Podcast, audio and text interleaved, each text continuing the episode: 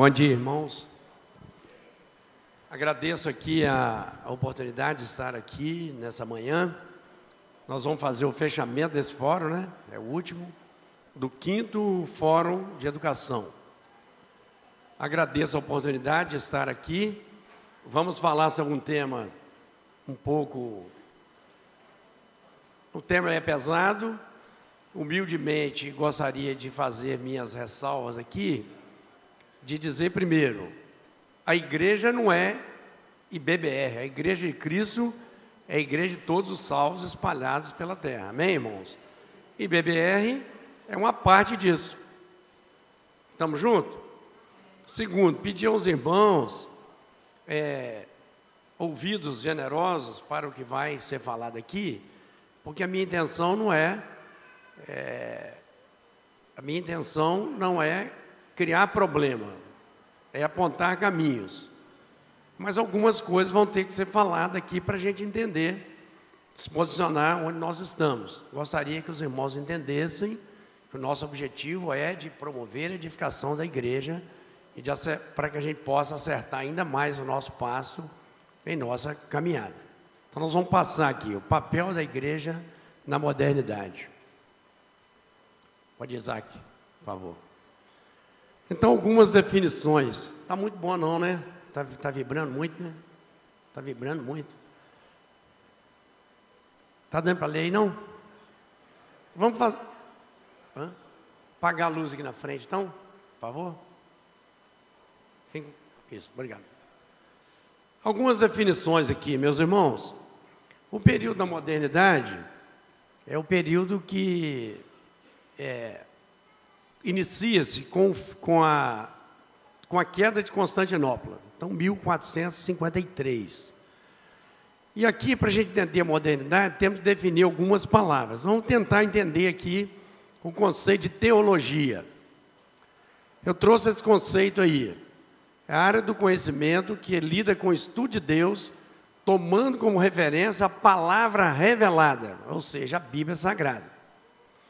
Obviamente, quem estuda teologia usa outras fontes, mas essa fonte tem que estar alinhada com a palavra de Deus revelada.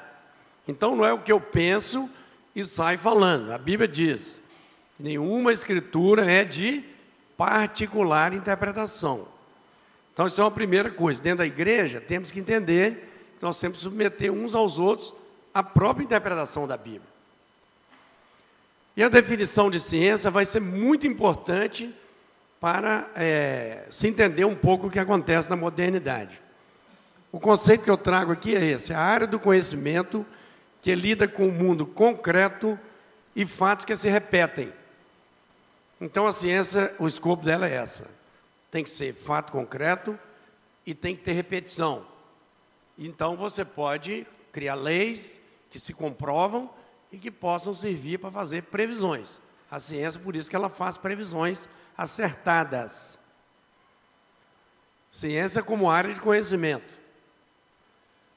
O apóstolo Paulo, aqui em 1 Coríntios, ele diz: o homem natural não compreende as coisas do Espírito de Deus, porque lhe, pare lhe parecem loucuras, e não pode entendê-las, porque elas se discernem espiritualmente. Então, eu, então, diante disso aí, poderíamos agregar ainda ao conceito de teologia o seguinte: não é simplesmente um conhecimento intelectual. O apóstolo Paulo está chamando a atenção, é mais. E na modernidade, a teologia se perdeu um pouco, por isso, que transformou em conhecimento intelectual da Bíblia. Quem tem crente, é, parente mais velho, sabe do que, é que eu estou falando. A Bíblia, vamos ver, a Bíblia não diz isso. Ah, mas isso não está na Bíblia. Ah, mas a Bíblia falou isso. Mas tem muita coisa que não está na Bíblia, né? Com quem que vai casar, você vai mudar da cidade, você vai trocar de emprego. Tanta decisão que ele toma é guiado pela palavra de Deus, mas pelo Espírito Santo de Deus. Vamos para a próxima, Isaac. Então, ainda algumas definições. A idade moderna, ela vai de 1453 a 1789. E ela se divide em duas partes. A primeira parte é o racionalismo, que a, a, a, cuja referência é a razão humana, mas ainda Deus. Então, razão humana, com, considerando Deus ainda. E um segundo momento, que é o iluminismo, que é a referência é somente a razão humana. Tem até uma música do André, né? Que fala, desde que o homem encontrou a luz, vive iluminado pela escuridão. Então, quer dizer, tirou Deus, virou trevas. E as pessoas chamam de iluminismo. Veja bem a contradição. Agora eu tirei Deus, então agora eu sou um iluminado. Essa é a ideia. E a Revolução Francesa que marca o fim da Idade Moderna. Então, ela teve o marco de, de fechamento dessa idade é 1789 com a Revolução Francesa. Vamos passar, Isaac. O Júlio Marias, um filósofo espanhol, né, muito respeitado, ele diz o seguinte: no século XVII há uma comunidade intelectual na Europa, dirigida pela filosofia e pela ciência natural, filosofia e ciência e ainda pela teologia. Olha só como que ela enfraqueceu. Aos poucos, Deus vai sendo substituído na razão humana. Filosofia, né? Deus vai sendo substituído na filosofia, pela filosofia, quer dizer, razão humana, e pela ciência da natureza. Deus foi saindo. A metafísica de Descartes e Leibniz é só uma primeira etapa. O idealismo alemão em Kant acaba de perder totalmente Deus na razão especulativa. Ou seja, a partir de Kant já não se fala mais em Deus. Então, esse é o movimento da filosofia e da ciência na Idade Moderna. Então, meus irmãos, olha o que isso aqui gerou, as consequências aqui. Depois de mil, de, de, de mil e, já na, na, na, no século XIX, né? as consequências filosóficas da ideologia moderna. Na ideologia, né? Karl Marx, o que é que ele fala? A prática como critério absoluto de verdade. A metodologia da praxis. E ele ainda teve coragem de chamar isso aí de científico. Essa é a consequência. Karl Marx é o grande filósofo do século XIX. Charles Darwin, Charles Darwin o acaso produzindo vidas. Quando a teoria da evolução foi formada, se falava ali que a vida se gerou ao acaso. Depois foi fazendo arranjos e as pessoas falam teoria da evolução, ao acaso. Então, o acaso gerando vidas. Olha quando você tira Deus, o que, que acontece? E o Nietzsche, então, já no final do século, anuncia a morte de Deus, que não há verdade absoluta, apenas convenções, e o relativismo. Quer dizer, então aí agora as coisas são relativas, a verdade é relativa. As consequências, as próximo, por favor. A problemática teológica gerada no século pela modernidade. O que, é que a modernidade gerou para a teologia? Olha só. A secularização da ideia da morte de Deus. Vai mais devagar, Isaac, um de cada vez, por favor. A secularização da ideia da morte de Deus. O que é secularizar? Popularizar essa ideia. E veja, meus irmãos, a teologia foi se ajustando a isso aí. Ela não ficou inocente. Teologia liberal, começar a aceitar os milagres de Deus, não explico, então está fora, só o que é racional. Verdade, pastor? A teologia radical, que é uma teologia sem Deus. Isso durou pouco tempo, já no século XIX, no final da primeira metade, é a teologia onde não tem Deus. Ou seja, é um absurdo, né? Um teólogo, ainda que poucos, ainda que por pouco tempo, publicar em artigos, livros publicados e chamar isso aí de teologia. Sabia como a gente, como que a gente, se não tomar cuidado, o mundo vai entrando e nós vamos absorvendo as coisas do mundo dentro das igrejas. E na própria teologia, que é o que gera é o que é o, tá, é o braço avançado da igreja, é a teologia. A negação da natureza divina de Deus, ó, isso é um milagre. Então não tem nada disso. É um ser humano iluminado. Mas é só isso, não é nada mais do que isso. A Bíblia, um de cada vez, Isaac, por favor. A Bíblia. Ah, tá junto? a Bíblia é atacada pela alta e pela baixa crítica, né? Então, o que é isso aqui? A Bíblia ficou num fogo cruzado muito grande nesse período aí. A alta crítica é a crítica que vem da filosofia e da ciência. E a baixa crítica, sabe o que é? Que é não, o, a Bíblia não coincide com os originais. Os originais foram adulterados. Aí o apóstolo Paulo vem e fala aqui para Timóteo: Ó Timóteo, ó Timóteo, guarda o depósito que te foi confiado, tendo horror aos clamores vãos e profanos e às oposições da falsamente chamada ciência, a qual alguns, professando-a, se desviaram da fé. Esse pessoal passou. Uma, eu, eu fico pensando, esses crentes, os crentes verdadeiros nesse período, eles passaram muita peso, foram muito ridicularizados. Eles vão ter uma, um galardão muito grande lá no céu, que enfrentaram uma oposição muito forte. Bom, mas aí vem a ação de Deus, né? No meio dessa falsa ciência toda, Deus levanta um homem lá na Inglaterra, chama John Wesley, né? E ele não se preocupou em fazer teologia, em fazer nada. Ele foi tocado por Deus para pregar o Evangelho, para anunciar o Evangelho. Ele transformou aquela Inglaterra, mudou aquelas casas de louco, mudou aqueles hospitais, recolheu aqueles pobres que estavam na rua e começou a tratá-los como seres humanos. O Evangelho prosperou na Inglaterra e a Inglaterra é abençoada, porque nesse período foi o único país do mundo que conseguiu se firmar na palavra. Então, isso é um, um sinal claro para nós. Né? Apóstolo Paulo, cuidado com essas falatórias vãos aí. Prega o poder, prega Cristo crucificado. E foi isso que John Wesley fez. E ele foi, a Inglaterra foi o primeiro país a se libertar, é, a promover a libertação dos escravos. Não como o Brasil, que não indenizou os donos, mas a coroa britânica gastou milhões de libras indenizando os donos de empregado, os donos de escravo. Olha, é propriedade sua, você pagou imposto quando é, recebeu esse escravo, você vai ser indenizado por isso. Aqui no Brasil, o que foi feito? Os documentos foram queimados e Rui Barbosa falou: não tem jeito de indenizar as pessoas, porque os documentos foram queimados. Quer dizer, os donos de terra, olha gente, que situação. Quando ele comprava um escravo, ele pagava imposto.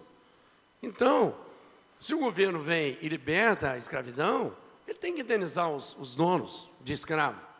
Se quiser fazer um negócio legítimo, bem feito, como a Inglaterra fez. Então, tudo liderado por um movimento evangélico de oração, de líderes no parlamento, de pastores pregando. A Inglaterra passou por um momento assim. Então, quer dizer, aí, na leitura de Karl Marx, quando ele faz a metodologia da prática, que foi alguns anos depois, ele fala assim: só precisa da prática. Mas John Wesley tinha a palavra de Deus revelada, que nós temos também, que ele considerava nada. Então, quando ele sai para a prática sem Deus e sem uma palavra, apenas a prática que você vai exercer, que qual prática? Luta de classe, empregado contra patrão, pobre contra rico, nós vamos ver as consequências que isso gerou. E aí o seguinte, a Inglaterra foi o primeiro país a mandar missionários. Esses aqui, ó, William Carey, Hudson Taylor, Salomão Ginsburg, todos ingleses. Salomão Ginsburg veio para o Brasil pela junta de Richmond. Quer dizer, então os norte-americanos, a norte-americana entrou nesse movimento e eles enviaram missionários para o mundo inteiro, para a China, para a Índia, para o Brasil, para tudo quanto é lado. Quer dizer, foi a resposta que a igreja pôde dar. Ela falou, não tem como discutir com essa turma aí nós vamos entrar em ação e fazer esse trabalho. E esse trabalho trouxe muitos resultados. Né? Inclusive nos Estados Unidos, nesse período, foi o período que o, os presbiterianos abriram várias universidades, né? Harvard é a primeira, em 1636. A ideia de Calvino era: nós precisamos de universidade para formar pastores e formar políticos, pessoas para dirigir as igrejas e pessoas para dirigir as cidades. Foram um sem número de universidades formadas ali nos Estados Unidos nesse período. Infelizmente, elas secularizaram. Né? A teologia delas era uma teologia bíblica, hoje é quase uma filosofia. Os cursos de teologia lá em Harvard, em qualquer universidade americana. Então a gente precisa ter os seminários, Porque nós passamos por esse problema aqui, né, pastor? Quando você entra é, debaixo do Estado, você começa a falar de coisa que não é Deus. Então precisamos manter o seminário para poder fugir disso aí. Né? E as escavações em Israel e regiões. Aí os, os americanos, o pessoal da Inglaterra, foram para lá e começaram a escavar. E, para a glória de Deus, o que se encontrou é o seguinte: a Bíblia confere com os originais. Né? A Bíblia é a palavra de Deus. Então, é, se livrou dessa baixa crítica, mas eu ainda na década de 60 ainda ouvi as pessoas dizendo que a Bíblia não confere com os originais. Como que isso foi longe? Hoje ninguém ouve falar isso mais, ninguém duvida disso. E a, baixa, e a alta crítica, que é a crítica que a ciência, a filosofia faz à religião, nós estamos enfrentando ela do mesmo jeito. A filosofia está promovendo ataques ao cristianismo e à igreja. Continua. É o que nós vamos ver daqui a pouco. As consequências práticas da ideologia moderna. Olha o que, que deu. Revolução Francesa, 1,4 milhões de mortos. O comunismo, 100 milhões de mortos. Veja bem, gente, o comunismo é derivado da modernidade de Karl Marx. E o próximo aqui, o nazismo, também derivado da idade é, moderna de Darwin, o darwinismo social. 50 milhões.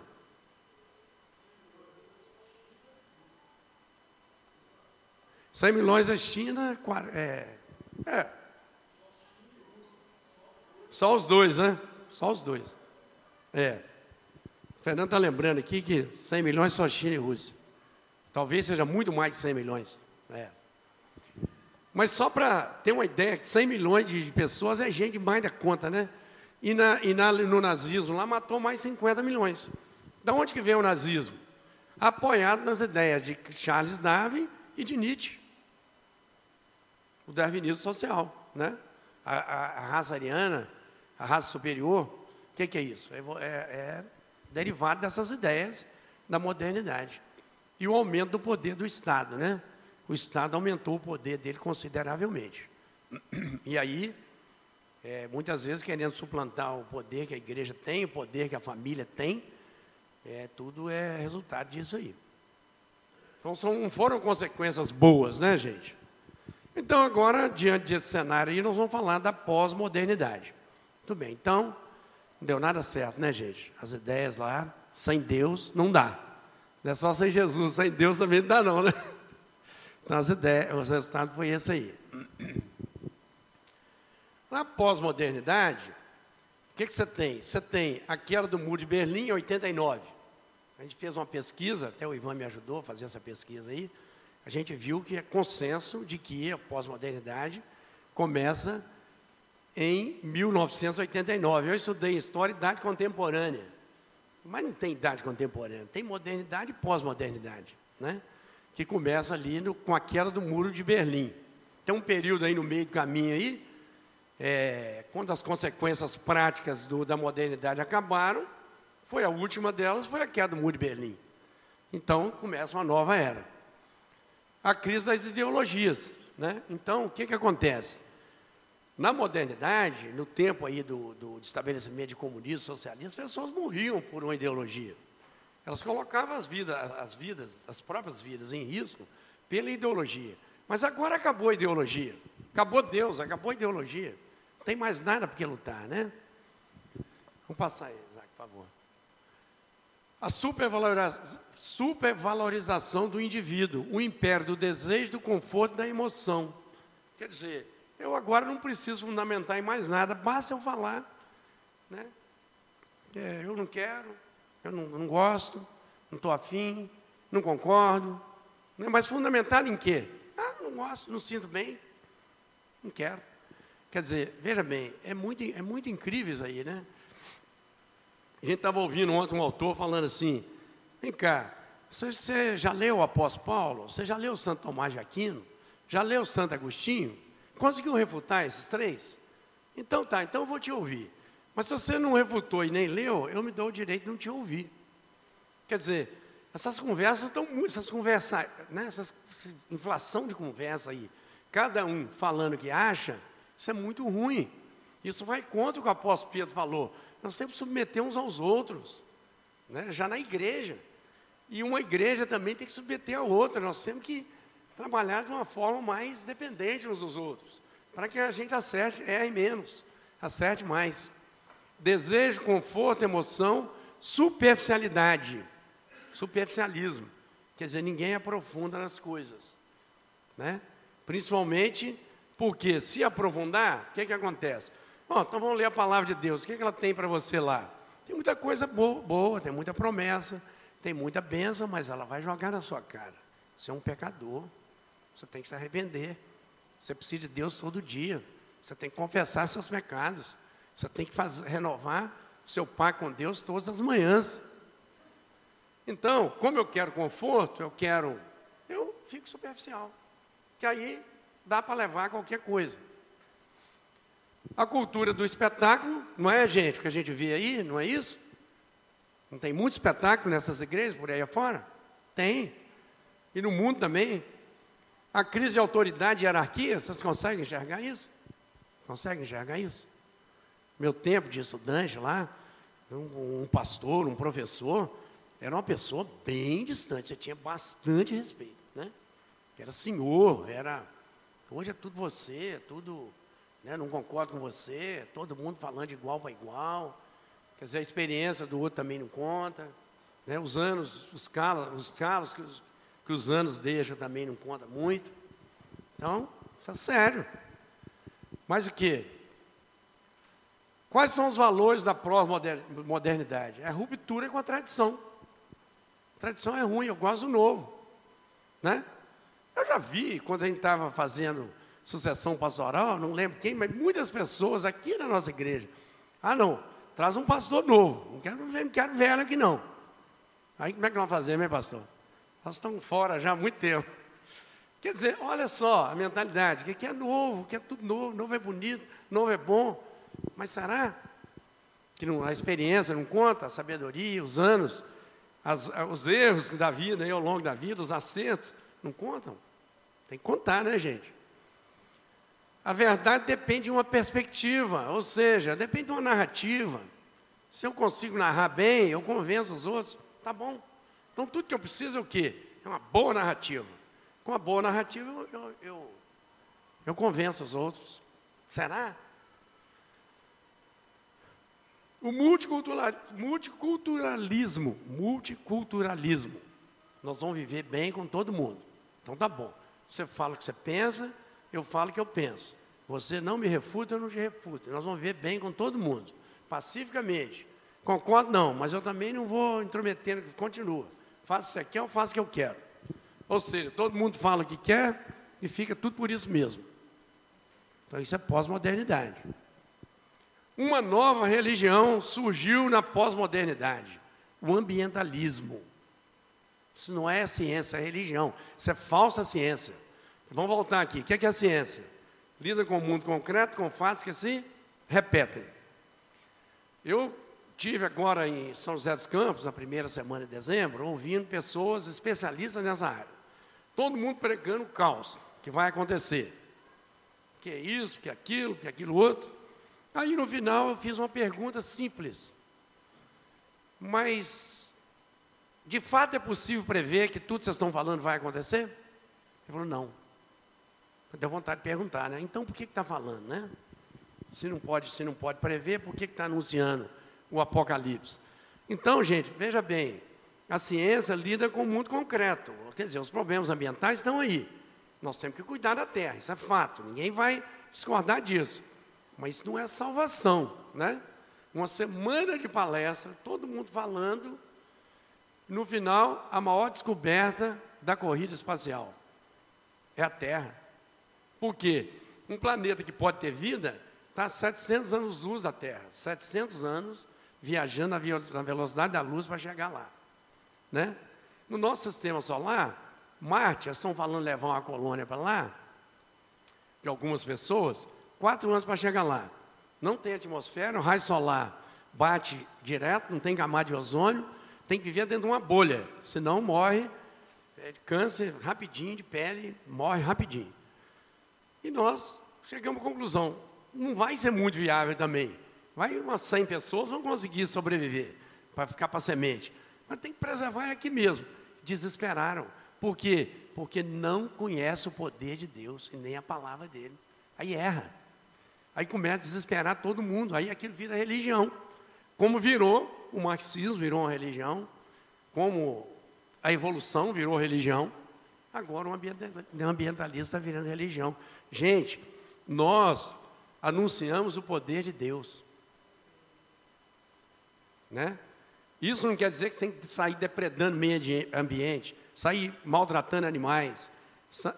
Nada disso, tudo isso nós temos base bíblica. Mas nós não podemos depositar nossa fé nisso. Depositar nossa fé na ciência. Ela, ela não tem capacidade, ela não está aqui para isso. E nem transformar a Bíblia num livro científico. Ah, a Bíblia não está falando. A Bíblia não é livro científico, gente. A Bíblia é um livro que de demonstração da história da ação de Deus ao longo do tempo até os dias de Cristo. E anunciou Cristo, o Senhor da vida, o Senhor da glória, que estava presente desde a fundação do mundo. Esse é o papel. Mas você não vai buscar ciência na Bíblia, não está lá. Não vai buscar religião na ciência, não está lá. Cada área de conhecimento tem o seu escopo. Então isso evita muitos erros. É, então agora vamos falar para a igreja, né? Vamos falar para a igreja então. O que, que a gente vê nas igrejas? Então, não estou falando aqui de bom retiro, estou falando das igrejas de um modo geral. Que a gente vê exacerbação da autonomia e de independência das igrejas. Tá? No meio batista, como as igrejas são autônomas, isso é muito claro. Você não precisa andar muito. Ministério, só não põe lá ministério pastor fulano de tal. Mas é quase isso. É uma igreja batista, assim, muito fora de uma tradição batista. Isso é muito fácil ver. Mas isso não acontece só no meio batista.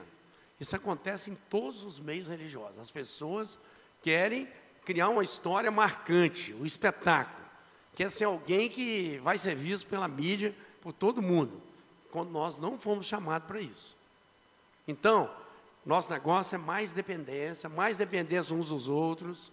Se nós estamos na igreja batista da convenção, observar o que a convenção faz, entrar junto alinhar com esse, é, com esse modelo. Nós estamos dentro dele. Agora, se eu acho que tem alguma coisa que tem que ser mudada, eu posso levar para a convenção, solicitar que esse assunto seja tratado lá. É o que deveria acontecer. Enfraquecimento do ardor evangelístico e missionário, gente. Vocês concordam com isso?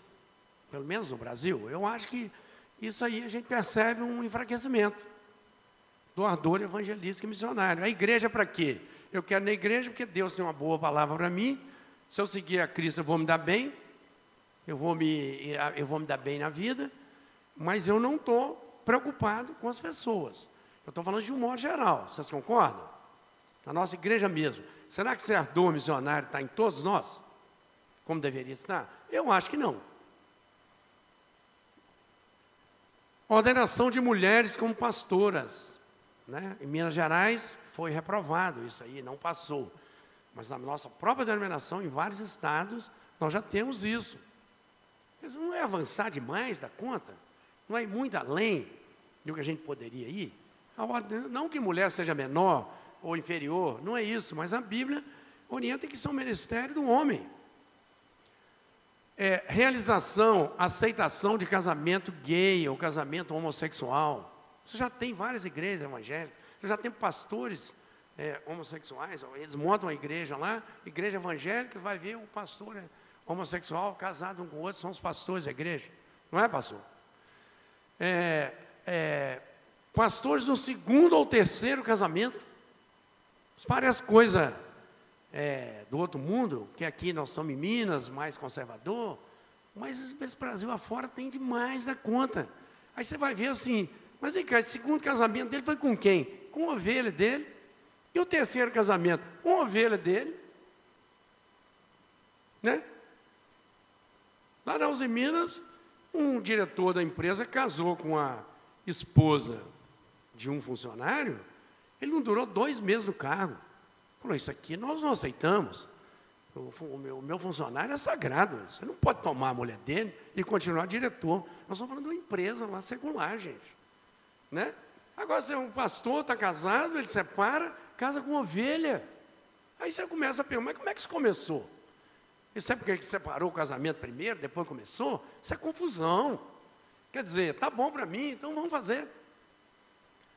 É, líderes em pecado, líderes de igreja, em várias instâncias, em pecado. Né? E não, não perdoa, não pede perdão, não muda, não confessa, não acerta o passo e continua pecando. Nas mais variadas esferas da vida. Quer dizer, é muito sério isso aí. Cadê o comprometimento com a igreja, né? É, concessão em relação aos mistérios e os milagres de Deus. Meus irmãos, para um pouquinho pensar. A gente tem feito concessão em relação a isso. Ressurreição de Cristo. Você crê nisso? Arrebatamento da igreja. Você crê nisso? A volta de Cristo. Você crê nisso? O milênio de Cristo. A gente evita falar dessas coisas porque elas são misteriosas demais, são milagrosas demais. Eu não vou saber explicar como vai ser essas coisas. O que, é que eu faço? Eu não falo disso. Olha, isso aí não, isso é duvidar do poder de Deus. Então nós não temos como duvidar do poder de Deus, né? Se Deus criou o mundo, se Deus criou a vida, se Deus é, é, aí as maravilhas que fez tirando o povo do Egito, Ele faz o que Ele quiser. Faz ou não faz? E se está lá na palavra de Deus, nós temos que confiar que aquilo é verdade, que vai acontecer. Eu não tenho que ter vergonha. E aí o apóstolo Paulo é, vem e diz: Assim como já dissemos, e agora repito, se alguém vos prega evangelho que vai além daquele que recebeste, seja anátema. Eu acho que nós não temos muito direito de ficar expandindo demais aquilo que a Bíblia nos orienta, não.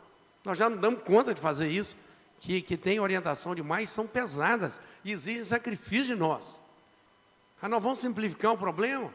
Vamos ficar pregando aqui é, a palavra de Deus diluída um por mil? Pregando alta ajuda na igreja? Porque isso faz bem, as pessoas gostam? Estou falando demais, gente? Não estou falando demais. Então nós temos que crer no poder de Deus, temos que pregar os milagres, as maravilhas de Deus. Sabe? Eu acho que isso dá uma força espiritual tão grande para a gente você rompe com as loucuras desse mundo, a falsa mente, o falso conhecimento do mundo, que isso transforma a, a gente, a gente fica mais dependente de Deus e Deus age mais. A pós-modernidade da igreja, agora ainda, há pouca resistência contra a agenda liberal dos costumes, o feminismo. Meus irmãos, minhas irmãs, Olha, eu tenho conversado com algumas irmãs por aí afora e as ideias feministas estão dentro. Certo, pastor? De líderes, irmãs líderes na denominação, aderindo à agenda feminista. Para quê? Isso vai levar aonde? Aí, eles falam assim: não, mas o feminismo é só igualdade. O feminismo que é a superação da mulher. Vem cá, mas machismo pode? Machismo pode? Não pode. Porque Deus criou uma mulher igual, né? Em igual valor diante dele. Muito diferente um do outro, mas em valor igual. Então não pode ter machismo. Se não pode ser machismo, por que, que pode ter feminismo?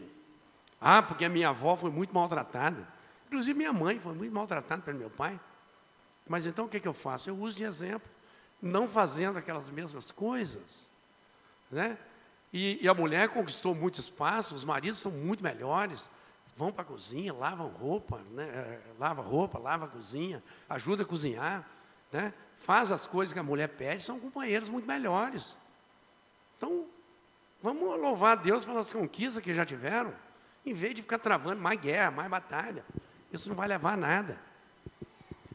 Ideologia de gênero, aborto, nós temos crentes que defendem aborto, meu Deus. Homens e mulheres defendem aborto. Quer dizer, então quer dizer, nossa agenda não é essa, aborto não pode. Sexo livre, olha o sexo livre. Não estou falando só de, de juventude, não.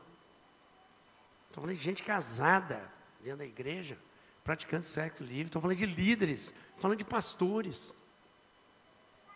Isso é pós-modernidade, meus irmãos. Porque como que, o, como que o poder de Deus vai chegar na igreja, como que a igreja vai distribuir esse poder ao mundo, com essas práticas, infidelidades, né?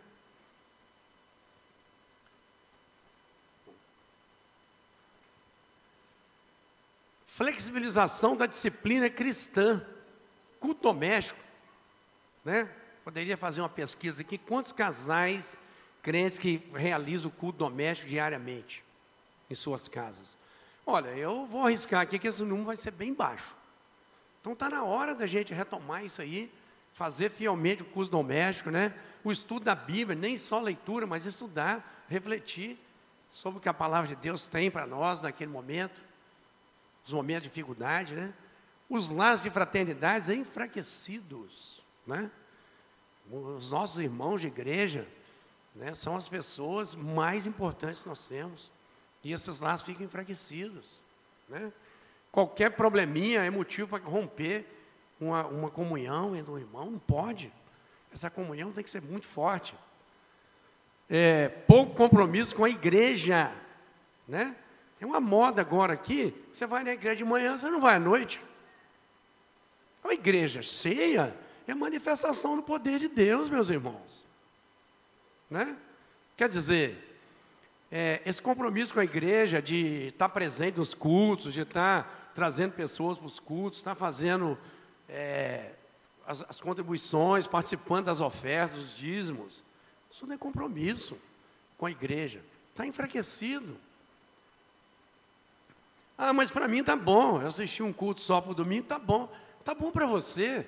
Mas você não está na igreja por causa de você, você está lá para servir. Né? Seguir a Deus é sacrifício. Sabia? Que participar, participar da igreja é sacrifício? a gente participa, é, vamos dizer assim, do sacrifício de Cristo, quando a gente se une aos irmãos em uma igreja, e que isso representa muito para nós, estarmos participando juntos. É, de sacrifício, meus irmãos. Ah, hoje está chovendo, não posso. Né? A gente foi fazer uma visita lá na Irene, né? Passou uns, uns 15 dias atrás aí. Ela contando o sacrifício. Meus irmãos, aquele é uma irmã que dá gosto de estar junto, porque aquela mulher ama a igreja. Aquela mulher sofreu o que poucos de nós sofremos aqui, mas ela só tem alegria e prazer e alegria para distribuir em compartilhar as coisas delas. A gente pensou que ia lá levar um conforto, né? Mas nós fomos confortados, né, pastor, naquela visita. Esse sem sacrifício aqui, ela está lá, ela tira leite, ela monta em cavalo, ela faz tudo. Mas você está. Tem, tem quem falou que eu não tenho. Levanta cedo, faz tudo, trabalha, vai para a igreja. E nós, ah, não, estou cansado, hoje eu não posso. Né? Não, sacrificamos, não sacrificamos por nada.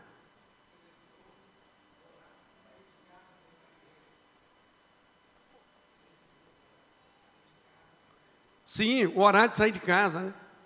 É. Ah, que eu falei lá, né?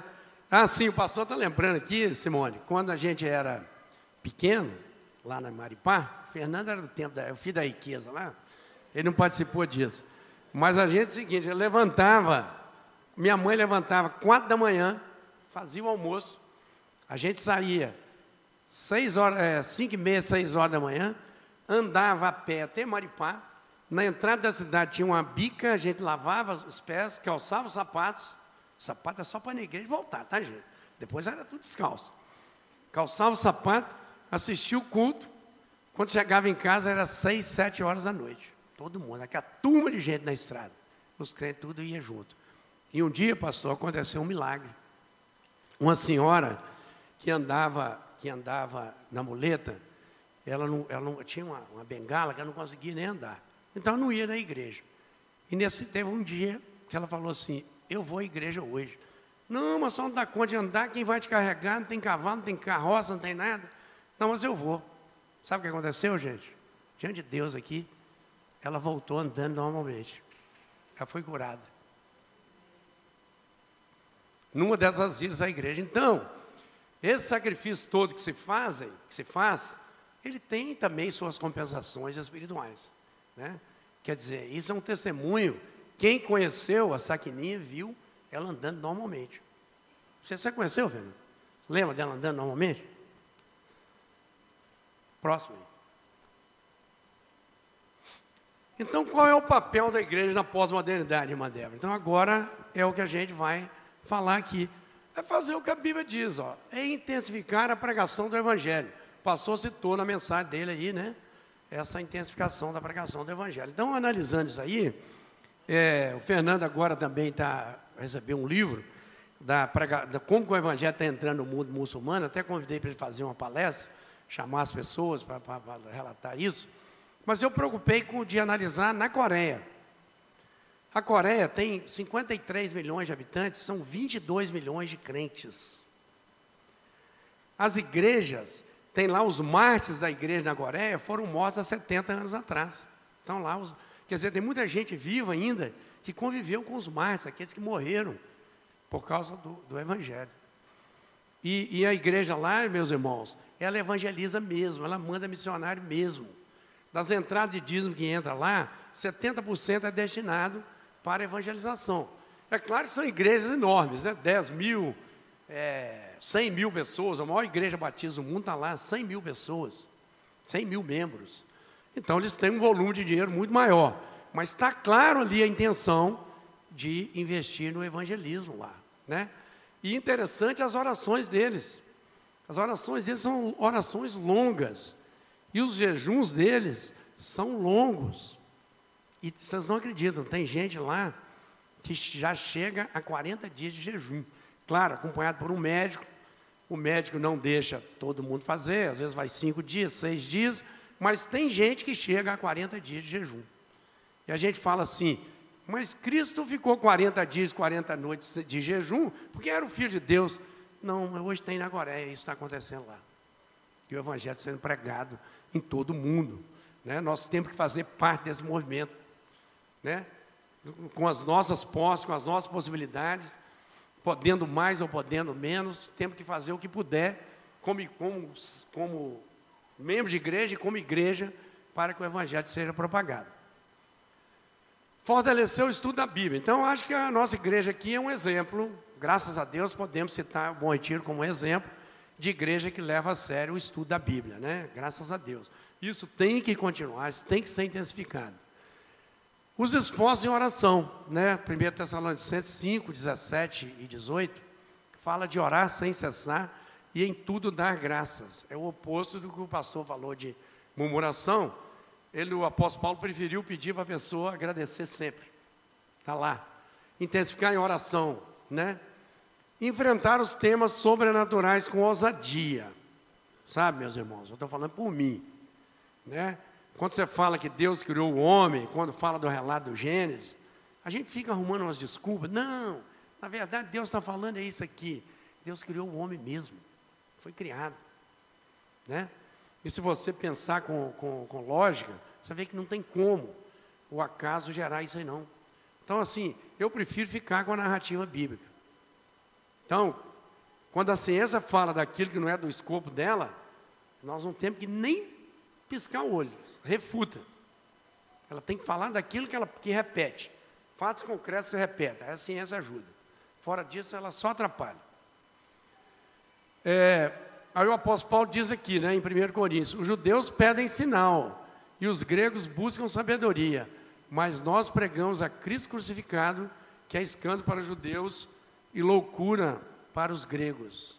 Mas para os que são chamados, tanto judeus como gregos, lhes pregamos a Cristo, poder de Deus, sabedoria de Deus. Acho que é isso que nós temos que fazer. Agora, como que a guerra cultural tem que ser travada? Existe uma batalha cultural aí. Né? Como que ela tem que ser travada? Eu acho que a igreja pode travar isso aí de duas formas. Primeira forma é intensificar a ação da igreja, contribuindo generosamente com a, pregação, com a propagação do reino de Deus. Ofertas missionárias maiores, ofertas alçadas para trabalhos que estão avançando, né? E, e ofertas alçadas na igreja com, com essa finalidade, eu acho que isso aí é muito importante. Perseverança na tribulação, para que Deus seja glorificado por meio de nossas vidas. Isso foi muito bem falado na mensagem hoje, não precisa mais comentário sobre isso, né? Na tribulação, Deus fortalece a nossa fé e, glori é glorificado por meio de, da forma que a gente reage à tribulação. Ou não é glorificado, o exemplo ficou bem, é aquilo ali que ele falou. Ora, agora outra coisa, a guerra cultural. Um exemplo destacado e inconfundível, né, no casamento, casamentos que perseveram, que se constroem no tempo, que vão se aperfeiçoando, que vencem as lutas e que se mantêm unidos. Isso é um testemunho fantástico que a gente pode dar. Precisamos construir, edificar casamentos assim na igreja. Negócios, lisura nos negócios, honrar os compromissos, honrar os acordos, né? palavra abalizada. E os relacionamentos, essa é aquilo ali, né? É, o Leudson me trouxe a memória aqui, foi muito bom ouvir aquilo. O pai do Leudson é um pastor que eu convivi. Ele era uma pessoa assim, um relacionamento da melhor qualidade, né? Ele aparentemente deixava a pessoa conduzir a conversa, calmamente, lá no meio da conversa, no final, com uma frase, ele jogava um ensinamento que marcava a pessoa. Então, eu descrevi lá no artigo é, essas coisas, que, como ele fazia, e achei fantástico. É, é, é, muito interessante. A gente tem muita pressa de interromper, tem muita pressa de falar o que a gente pensa, de botar a nossa ideia, mas tem muita dificuldade de ouvir. Ainda que o outro está falando uma bobagem, a gente tem muita dificuldade de deixar ele concluir o raciocínio dele. O crente tem que ser assim. Precisamos nos esforçar. Ah, mas e o temperamento meu que eu trago de pai e mãe? Isso é da família, não tem jeito, não consigo mudar. Tem que mudar. Tem que esforçar para mudar. Para poder, esse relacionamento diferenciado, ter uma marca, né? Uma marca dos crentes. Tem que ser uma marca dos crentes. E um exemplo de vida simples, modesta, discreta. Isso nós estamos falando dos membros comuns da igreja. Mas a batalha cultural, ela pode ser travada também de outra forma. Hein? Ah, educação de filhos com alegria, amor, para que os casais queiram gerar filhos e filhas, assim como Andréia, né?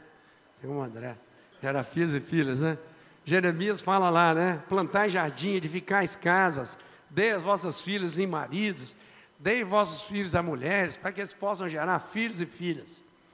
Porque isso é crer no poder de Deus. Esse mundo conturbado, caro, difícil, né? Eu vou colocar um menino no mundo, vai ser problema para mim.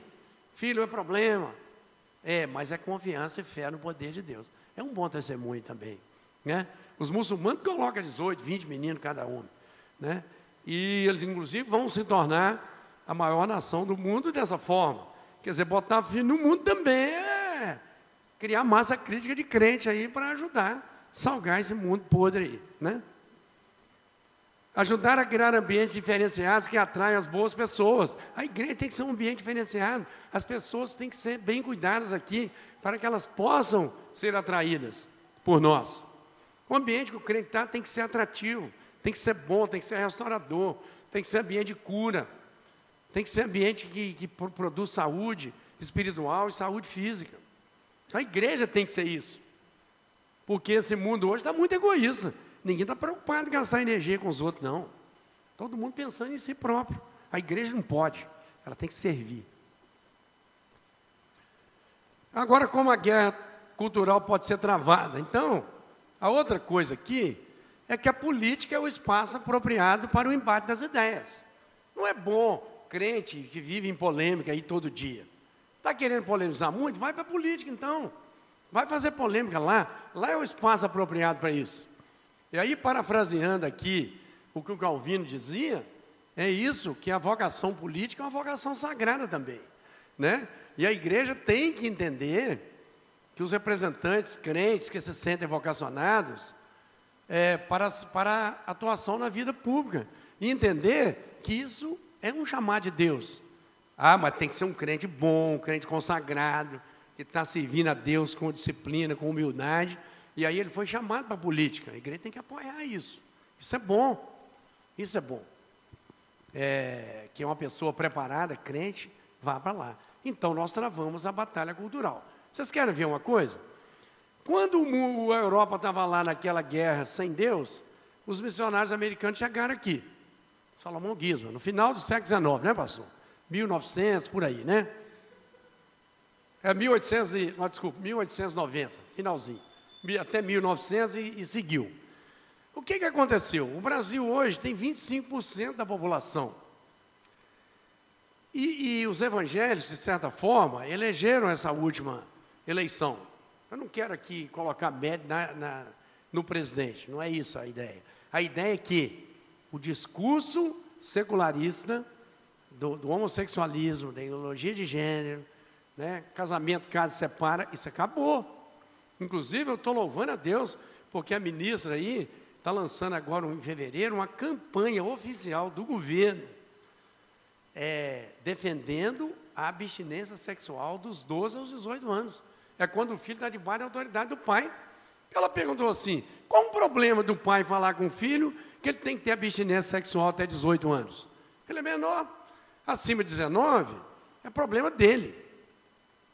19 é problema dele. A gente acha que deveria também se manter puro aí. Mas é um problema dele.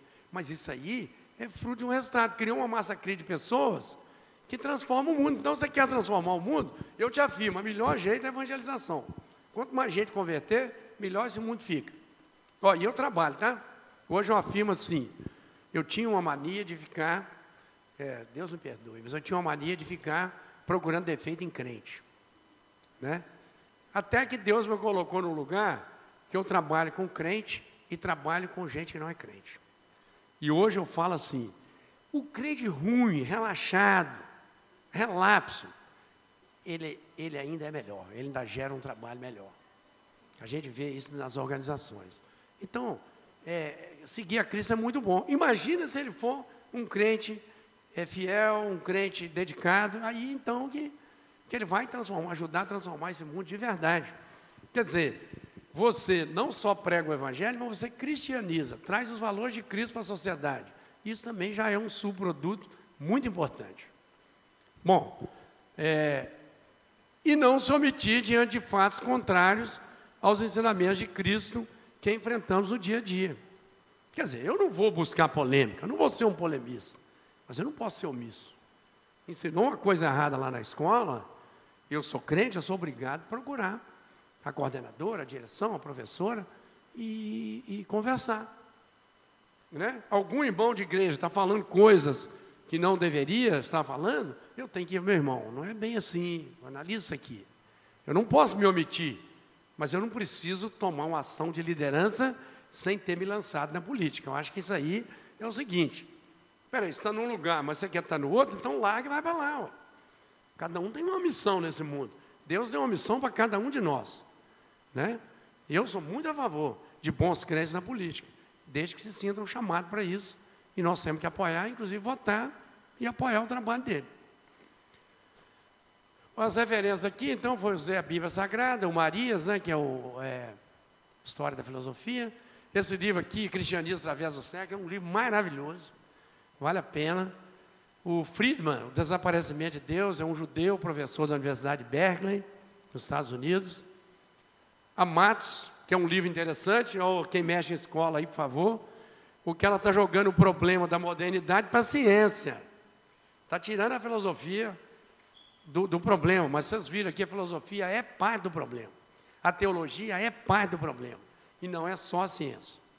E ela é uma professora da USP, ela trata o problema é, da modernidade como se fosse exclusivo da ciência. E é assim que as escolas tratam, tá? Não é. É e o Dietrich Bonhoeffer, que trabalha ali a resistência e submissão, né, que fala que realmente você tem que resistir o mal. Se tiver que pagar com a própria vida, que pague. Foi o que aconteceu com ele, né? Foi fuzilado pelo nazismo, porque resistiu. Porque, vocês terem uma ideia, gente, a igreja luterana fez parte da igreja, é, secularizou, e colocou Hitler como chefe da igreja. E o Dietrich Bonhoeffer se levantou contra isso. Dizer, pagou com a própria vida, se precisar. É o que ele fala lá.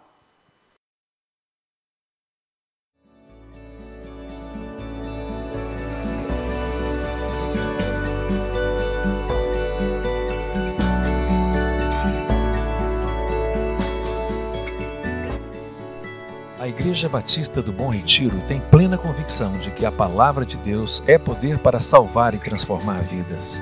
Nosso desejo é que essa mensagem tenha alcançado seu coração. Para saber mais sobre quem somos e em quem acreditamos, acesse ibbrpatinga.com.br.